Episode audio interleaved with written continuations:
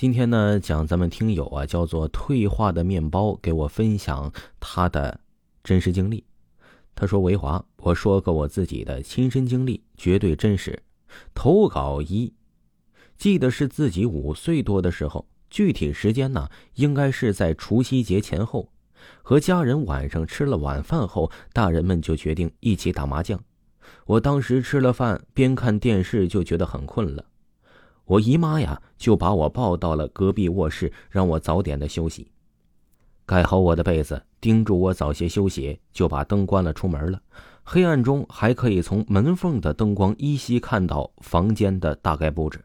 躺在床上也没有睡意，盯着天花板发呆。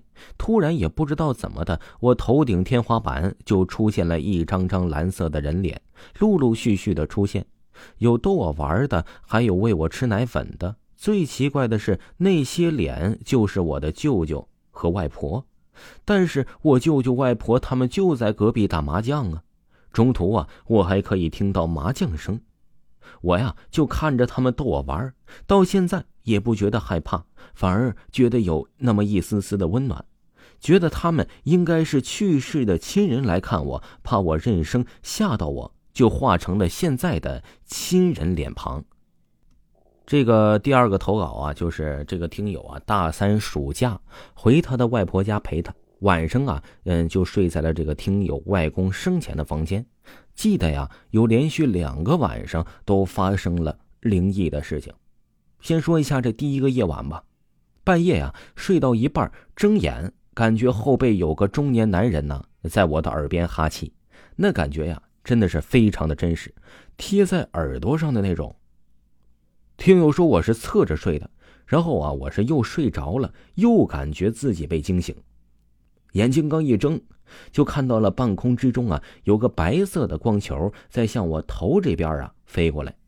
紧接着呀，就是第二个夜晚，那个夜晚我睡得很沉，大概两点多了，我听到我手机响了，那时候用的是诺基亚五三二零数字按钮的手机，显示的来电号码呀是外婆家的座机。我非常确信自己是醒来了，能动能说话，拿起了手机啊，看到来电号码，又转头看了看客厅的座机电话。这客厅里啊是黑乎乎的，因为当时是夏天，睡觉啊，哎，我也没有关门。然后想到了，哎，可能是我的外婆小灵通拨打的呢。但是那么晚了，外婆肯定都睡着了，就算手机放到床边被外婆碰到了，也不太可能啊。因为那种按钮的手机呀，得需要非常复杂的解锁之后才可以拨打出去。这听友说呀，我后面也没有接电话，就那么晕晕乎乎、迷迷糊糊的，我就睡着了。咱们这个听友啊，还有第三件他的灵异事情。他说呀，说一个我大学室友的事情吧。二零一二年，这个听众啊，他说他大三了。我室友有天呢说要他去请假几天回老家，一问他才知道是他叔叔啊是去世了。他回来后啊就说了一个非常奇怪的事儿，记住了，这个事儿呢也是非常真实的。那是葬礼前，也就是他的叔叔还没有去世前，快接近中午，他外婆还是他奶奶吧，在家里呀和家里人聊天干啥的，突然听到有人用手敲自家窗户玻璃，外婆就走到那里看看那是谁。但是他外婆走过去，外面的人就已经走了，就看到了背影。